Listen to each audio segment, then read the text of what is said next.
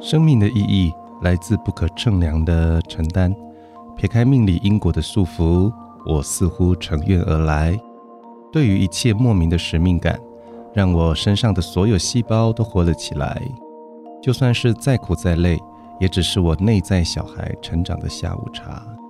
我看着生命中的来去，也感受着你我之间一切的喜怒无常。我唯有回到原点，关注一切。把生命的领导权力取回在我手上，那刹那间，那才是我人生的功课，才是幸福的开始。嗨，大家好，我是西蒙老师，欢迎回家，回来西蒙老师的心灵宇宙。我们期望着丰盛与幸福，而幸福的滋味，我们一定有过。从在母亲的怀抱里开始，我们细胞里的 DNA 就记忆着幸福的感觉。但是在你我生活当中，身旁的某一些人，不管看得见看不见，这种幸福的感受，对他而言，的确遥不可及。我们今天啊，也透过这样的时间来跟各位聊一聊一部电影。这部电影呢，它叫做《当幸福来敲门》哦，讲的是生活遭遇困境的中年男子，经历一连串悲苦的事件。太太离家，儿子年纪还小，无法照顾自己，没有钱缴房租，被房东赶出门，甚至破产。然而接二连三的困境，而不气馁的主角，还是努力的追求幸福人生，期望可以给儿子一个更美好的未来。这部电影的男主角叫卡尔，他的扮演的人是威尔史密斯。嗯，这部电影其实很多人在批评他，吼。他根本就不是一部在追求着幸福的电影，是一部一直追着钱跑的一个电影。哈，这部电影的片名叫《当幸福来敲门》了。哈，那在叙述跟编剧的导演的一个阐述之下，看起来的确是一部在追求啊金钱成功的电影。因为没有金钱的人生，其实。绝对不是幸福的人生。当我们要在追求幸福的过程当中，这个金钱的需求绝对是最基本的。就算是要去种田，要去过着自给自足的生活，都要去花钱买土地啊。其实我纯粹哦，看完这部电影哦，我纯粹是被这个卡尔的这个角色感动，看着他用无止境的奋斗奔跑。满满的感染到在看电影的我，所以呢，我也常把这部《当幸福来敲门》用在我的课程上，让我们所有的参与的学员来去看这部电影。这部电影里面可以看得到很多在为自己生活拼搏的一些影子跟记忆。它里面有几句话也可以跟各位分享。他说：“那些做不到的人，他们就会对你说。”你同样也不行，也说有了目标就要全力以赴，还有别让别人告诉你你办不到，就算我也不行。他也说，如果你有梦想，你就要守护它。当这个卡尔带着他的孩子，在他的人生为了生存、为了生活的基础的那些金钱在努力的过程当中，他也边教导着他的儿子，在跟他儿子的互动的过程当中。他说出的话也等同在勉励他自己。电影一开始，当卡尔的太太大声斥责他、歇斯底里的骂他无法去维持家计时，我非常同情卡尔太太的处境。我能理解她不是不肯吃苦，而是害怕如果这辈子就只能这样过下去，该怎么办？我能理解太太离家的决定。或许有人觉得她太自私，可是要求她待在一事无成的丈夫身边也是自私啊。那另外一个面相，当然呢也很同情卡尔他的处境。对于这种状况，又没有钱，又找不到工作机会，太太又离家，留下一个孩子，不就是我们中国的一句话，叫做“屋漏偏逢连夜雨”？我想。这也是我们很多人在生活的体验的一个形容词。当坏运来的时候，不管再怎么努力，其实就会差那个临门一脚。站在成功与失败之间，看着成功就在咫尺之外，却怎么也摸不着那扇门把的时候，那心中的那股焦虑跟急躁，怎么会是在门内的人可以理解啊？相反的，如果失败的大门总是对着外头的人招手，说着妖媚的语言，又或者他说：“放弃吧，放弃吧，放弃吧。”成功只属于少数的幸运儿，我们都是平凡人，所以不要妄想进入那扇成功的大门，放弃吧。到最后，很多人是被失败给说服了，很多人开始相信这一切都没有意义，不管自己如何努力，失败终究会找上自己，而成功，而幸福也确实只属于某一些幸运儿的权利啊。当然。电影里的卡尔的这个角色，跟我们这些平凡人的反应其实不大一样。他越挫越勇，他不得不打拼，因为他知道，如果他放弃了，他的儿子也会放弃。他那年纪还小的孩子，连一点机会都没有。这个孩子在电影里的年龄大概是呃幼稚园小班左右，看着。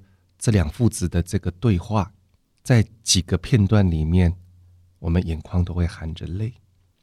所以他不管太太是不是离家，朋友不肯伸手去救援他。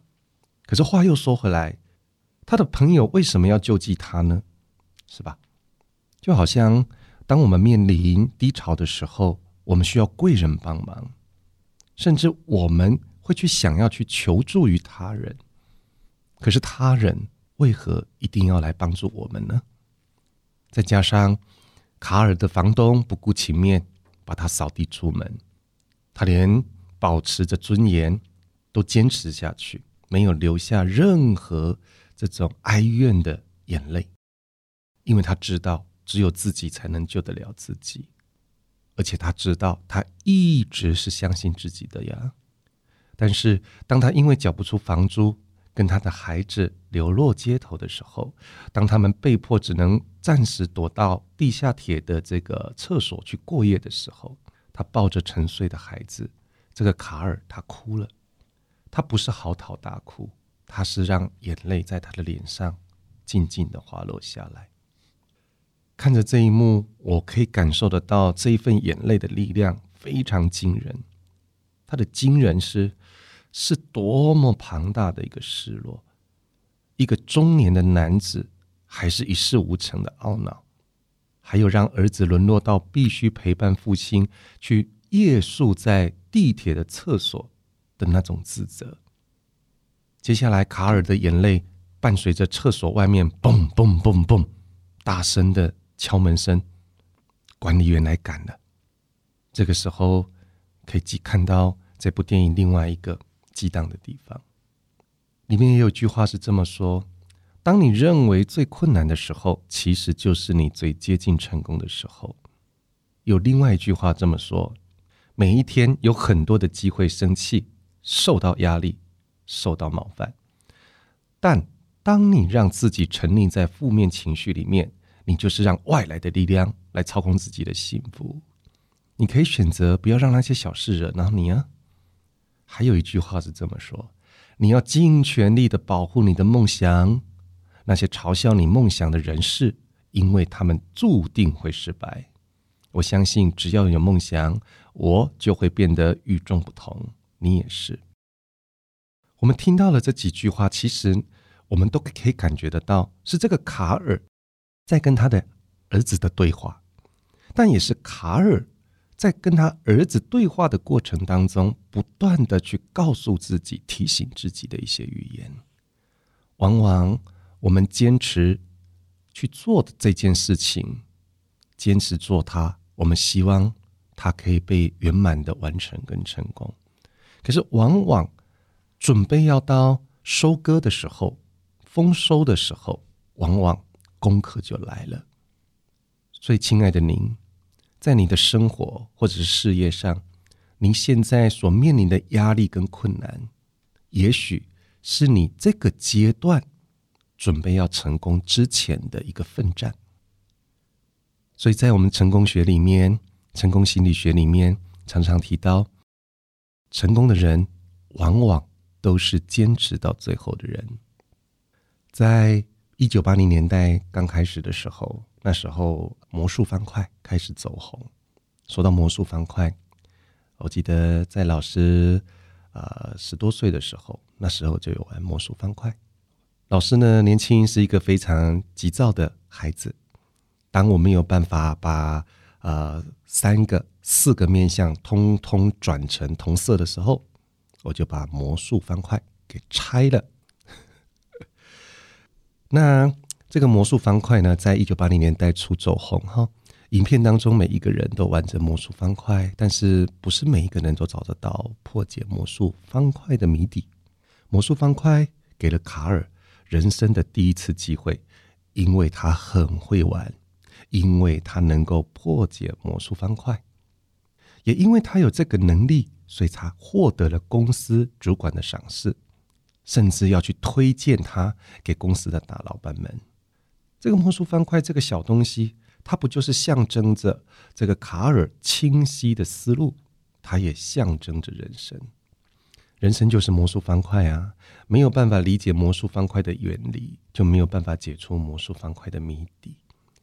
就好像我们的生活一样，如果我们不明白生活的意义跟目的是什么，不明就里的盲目的去过着生活，自然没有办法解决人生的困境啊！在我们人生的旅程上面，所有的发生，你都会秉持的问号：Why me？为什么是发生在我身上？生命的无常，生活的无常，总是不断的在发生。那我们还是总是不断的在脑海里打问号。原因就是我们不明白怎么过生活，为何要而过生活。很多人玩魔术方块，遇到难题、遇到瓶颈，他就会露出疲态，或者是不耐烦，慢慢的就放弃了。他们说这种东西根本没有办法解决。根本解不出来，但魔术方块并不是无解哦，人生也并非无解哦。要解开这个魔术方块的谜底，更多的是耐心与毅力，并且从每一次的失败当中去学习，一面一面的转动，一点一点的分析，慢慢的去解出各个面向的谜团，所以。当一个魔术方块在你面前的时候，你会觉得说：“哇，要把它完成每一面都是同一个颜色，好难。”但是，大部分的人只是看着那一个还没解开的魔术方块放在桌上，反而是少数人，当当他看到魔术方块的时候，是拿起来开始试，开始去 try，开始想要把它解决。这部电影叫做《当幸福来敲门》。它的长度大概两个小时多，但是这两个小时多有百分之九十七的时间都在呈现着这个男主角卡尔他在努力跟失败，都在呈现着这个卡尔他在面临生活困境、面临那种所求无门的那种溃散崩坏，但是在这些溃散崩坏的背后当中。他又不断的跟他儿子提出了非常多正能量、非常多正确的成功态度跟生命的意义，在最后的几分钟当中，我们才看得到这个幸运终于降临在卡尔身上。卡的老板宣布，他说他已经得到了工作的合约，他红着眼眶跟所有的老板握手致意，然后走出大楼。然后镜头一拉远，会看到呃来往的很多的人群。然后他在人群当中，他不像其他电影没有激情的呐喊，只有握着拳头，在他的心口，在他的嘴巴前面而掉眼泪。这是让我看到这部电影第二个让我想感动落泪的地方。我们好像陪着卡尔去走过了人生的阶段，看着他失败，看着他跌倒，最后爬起来，那种无声的激动是一种解脱，也是一份生命终于有转机的喜悦。是不是像我们的人生走过来，曾经的历练是相同？也许没有像卡尔的这么的低潮，这么的挫败，可是我们从努力的开始，坚持面对问题，到解决问题。到完成我们想要完成的时间点跟目标，卡尔的历练，也许电影化的把它非常的扩大，可是我们人生也不是如此吗？现实生活里面最残酷的是现实，即使努力，也不代表会有好的结果。但我们知道，不努力就连一点点的机会都没有，所以。这部电影这趟旅程，我们停下来，透过卡尔他在电影里面的角色的一个演出，老师也要告诉各位的，跟各位分享的是，不是要如何去努力赚钱，努如何去打拼跟奋斗，而是不要放弃，不要放弃，不要放弃，因为放弃了就什么都没有了。我在。二十多岁的时候，我第一次踏入一个器官顾问公司，他是做培训的公司，他引进了日本的奇迹课程，引进了美国的伯恩崔西课程，我去参加了一趟三天的激励旅程，像浴火凤凰一般重生的课程，在这个课程里面，从自我的检视。到成功习惯的养成，到最后成功心法的植入，让我最有印象的还是那个字：never give up，never give up，never give up。所以，困难、难题、功课，其实都是我们每一个人在生活上跟事业上都会去面临的挑战。当我们没有办法。去穿越这个挑战的原因，我们要去洞察两个面向。第一个面向就是我在面临这个挑战的时候，我还没有准备好；第二个面向，也就是我在面临这个挑战的时候，我要穿越过这个挑战的资源是不足的。所以，我们可以从这两个面向来去做一个调整。当我们再一次的酝酿跟准备。当我们具足了来穿越这个挑战的所有资源，当然迎面而解，而不是当我在面临挑战，不管是人事物的一种冲击之下，我要告诉自己的的是啊，算了，我不要做了，算了，我走了，算了，我放弃了。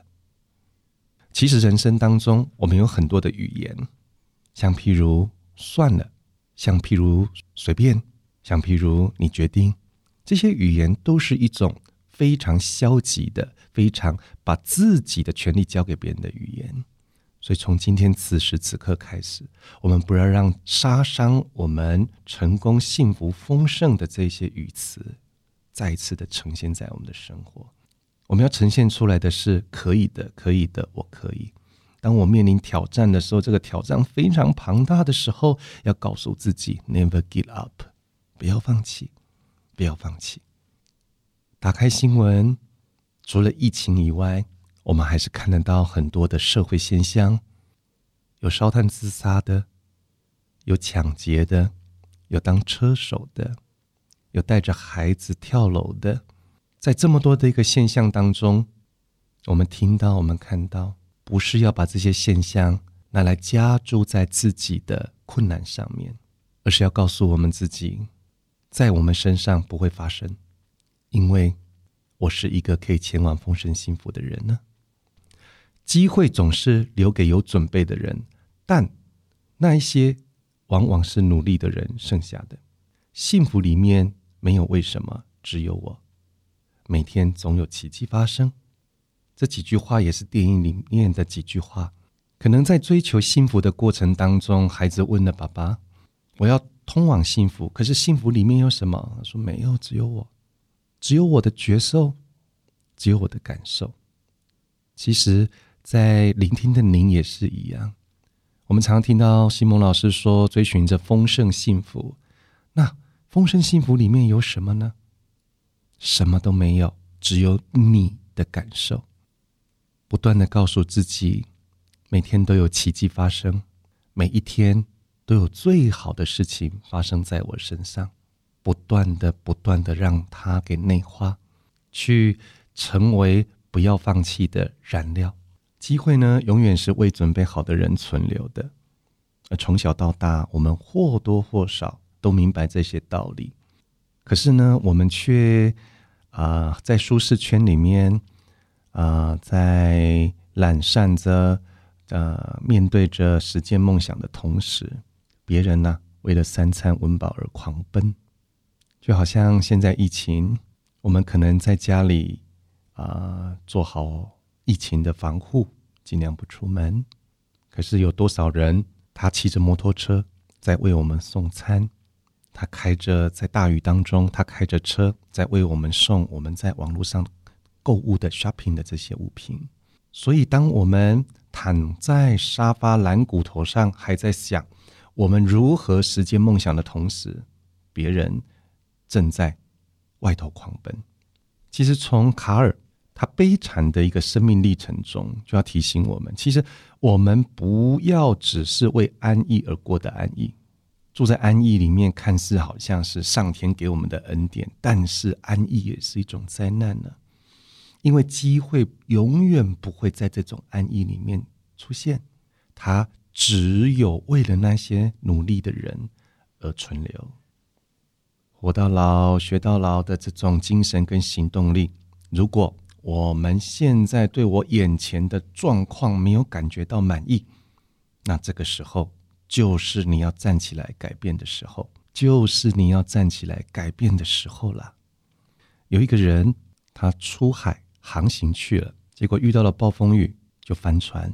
但这个人呢，笃信上帝，在翻船即将溺水的那一刹那，他心里。一直默念着：“上帝啊，上帝啊，你也来救我！”结果就来了一艘小船。他说：“老兄，赶快上船，要不然你就会溺水了。”结果这个人就说：“不用，不用，不用，我相信上帝会来救我。”那这个人摸摸头，想说：“这个人是塔卡派基，就走了。”结果来了一艘货轮，看到远方这个人在溺水，用扩音器告诉的他说。哎，老兄，赶快赶快跟着救生圈上来！这个人他也是说，我们不用不用，我相信我的上帝会来救我。结果又来了一艘直升机，看到底下在溺水的这个人说：“你赶快攀着这个绳梯上来，你快溺水了。”他说：“不用不用不用，我相信上帝会来救我。”说完就沉下去了。结果到了上帝那个地方。他就很抱怨的对着上帝说：“上帝啊，上帝啊，我这一生这么相信你，我溺水你都不来救我，你都让我死掉来见你了。”上帝就很慈爱的看着他：“我给了你三次机会，派了三组人来去救你，怎么会没有去救你呢？”所以，其实当下的接受是一股力量。当机会来到身边，当幸福来敲门的时候。过去的你，你可能没有听到这个敲门声，但是此时此刻的你，你要竖起耳朵来敲门了。幸福来敲门，西蒙老师也来敲开你心里头的那扇门。所以今天跟大家的一个分享，我们从一部电影里面啊的剧情来去分析这个人跟我们的生活上所有的一些历练有什么样的一个关系。那也透过每一次跟各位的一个分享，然后去唤醒，或者是去再次的找出你过往的这个记忆。但是这所有一切的动作，都是希望各位可以在这一次的敲门，这一次西蒙老师的敲门，让你打开你的内心，让你对于你还没有做，但是你想做，而且是一定要做的事情，立即行动。可是当你决定要做的时候，Never give up，这是我们最重要、最重要要给各位的智慧。我们今天分享到这个地方，西蒙老师祝福大家丰盛幸福，光明常在。我们下次见。